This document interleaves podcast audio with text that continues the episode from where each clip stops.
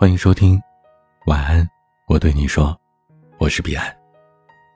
近期上映的电影《我不是药神》好评如潮，我的朋友圈已经连续一周被疯狂刷屏了。故事围绕着一群吃不起正版药的慢粒白血病患者求药保命展开。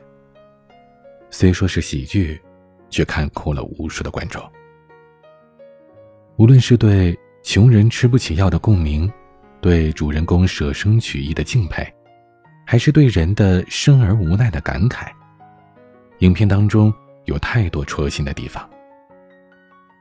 大高个吕受益在病痛的折磨下日渐消瘦，甚至来不及听孩子叫自己一声爸爸，就离开人世。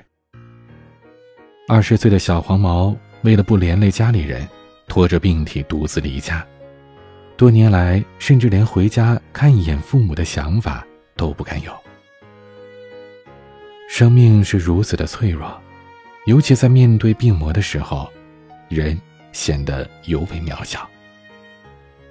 影片当中，吕受益的离世带给程勇巨大的打击。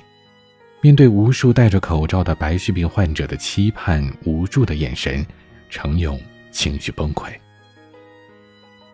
而当警察抓了很多购假药的病友，希望揪出卖假药的不法分子时，审讯室里没有一个人将程勇出卖。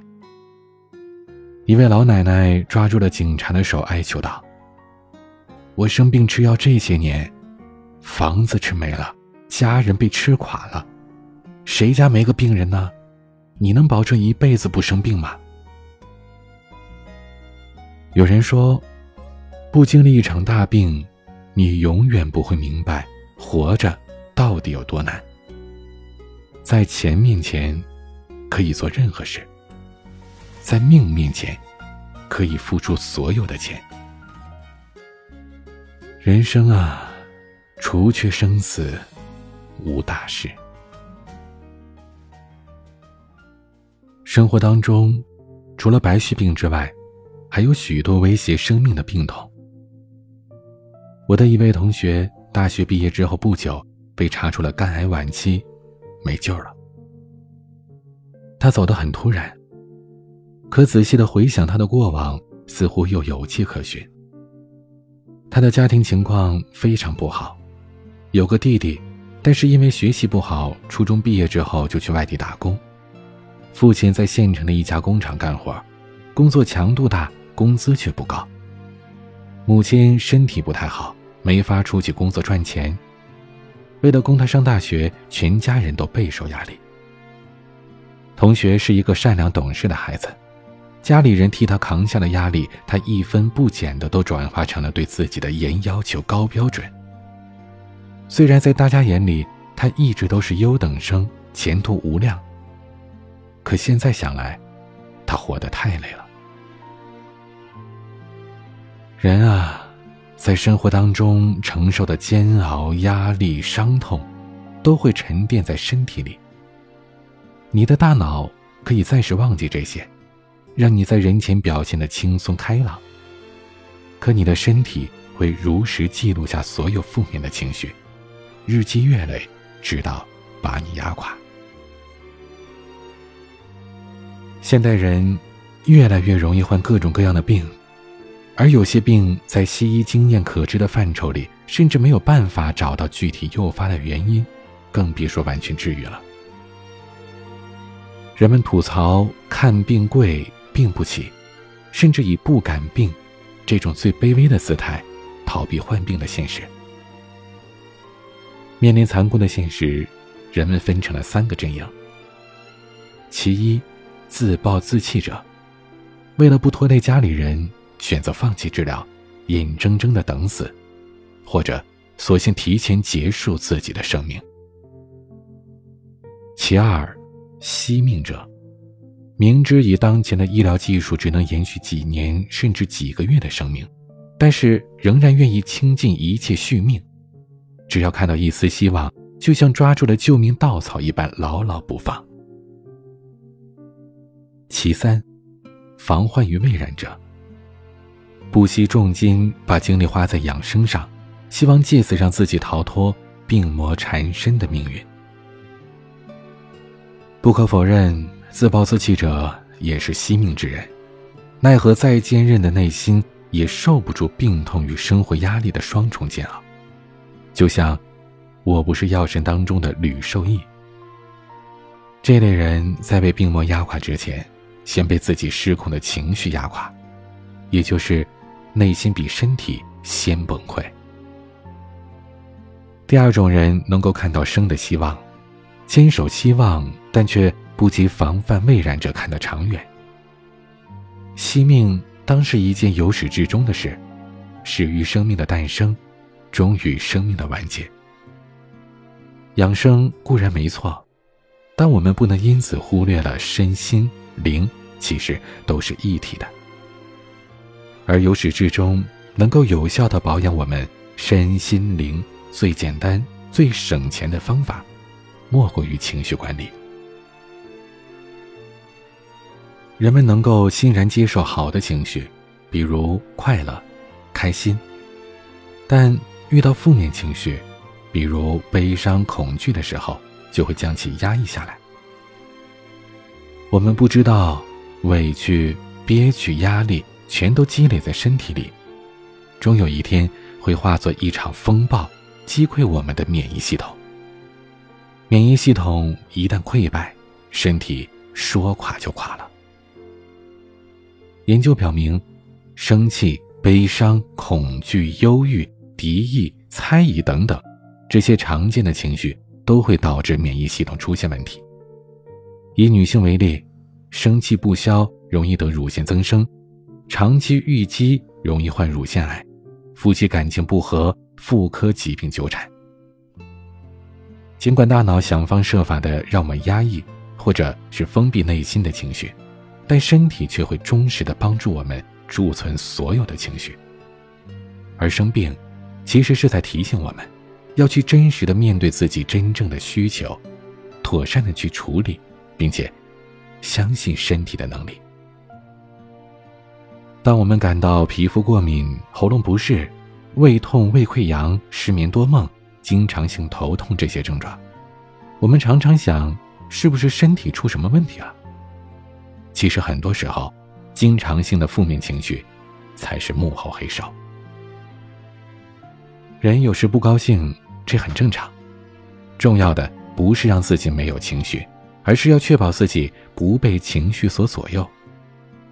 如果可以的话，最好让高兴的时间。比不高兴的时间多一些。一直闷闷不乐会让人的免疫力下降，很容易生病。相反，如果保持心情舒畅，免疫力则会提升，便可以健健康康的生活。这世上没有药神，想要不拖累家人，想要拥有一个强健的身体，我们就必须管理好情绪。和田秀树在《别让坏情绪赶走好运气》一书当中写道：“虽然我们没有办法遏制情绪的产生，但是如果了解了大脑和心理的构造，学习一些应对的技巧，受情绪左右做出不当行为，或者被情绪折磨的风险，就会大大降低。情绪和情绪产生的模式因人而异，所以。”没有一种能让所有人都顺利控制情绪的方法。有很多人或许已经找到了自己情绪控制的方法，但是如果你还没有找到适合自己的，那不妨尝试一下下面这些技巧：一、负面情绪不要马上说出来，喜怒哀乐的情绪表达出来是最好的，说出负面情绪只会让人觉得。这个人真可怜。说出负面情绪之前，请先考虑一下后果。二，远离毁谤、造谣，这些只会让自己不快。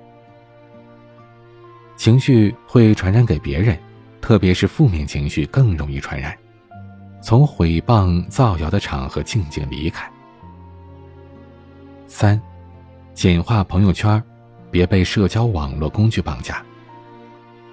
社交网络工具容易成为让人不快的根源，简化人际关系可以避免焦虑烦躁，比起社交网上的点赞，现实当中取得的成绩更有价值。四，不要什么事都一个人承担。一个人能承担的范围是有限的，凡事都一个人承担，容易陷入沮丧。养成向周围人求助的习惯，心情好了，事儿也办成了。五，抛开希望对方懂你的一厢情愿。人不可能百分百的理解别人的心情，任性的希望对方理解自己，会让自己闷闷不乐。如果明白对方不理解自己是很正常的，那么自己就会轻松许多。六，不要把胜负看作唯一的评判标准。人如果被胜负左右，就会越来越不满；不看重胜负，人生就会轻松。是否幸福，要以自己的标准来衡量。七，距离感会让你的人际关系保持良好。距离感会使人际关系良好，即使关系很好，也不要靠得太近，偶尔尝试联系一下很久没见的人。以上这些方法，希望能够帮助您找到适合自己的情绪控制法。不论怎样，都希望您能掌控好自己的情绪，不被情绪所左右。今天的晚曲是暗杠的《狂草》，欢迎加入听友微信群，添加管理员微信。拼音，彼岸家族。我是彼岸，晚安。赠予言一身短，一笔书阑珊。赠黑白一庄严，纸上落英万千。赠明日如从前，手作别少年。赠你整个秋天，手一扬落款怀仙，赠晨雾是醉烟，心系上梦前，赠日暮挂玉帘，拂过半壁尘烟，赠今世一瞬间，激情半生绿天，赠你一场疯癫，天地间。再醉百年。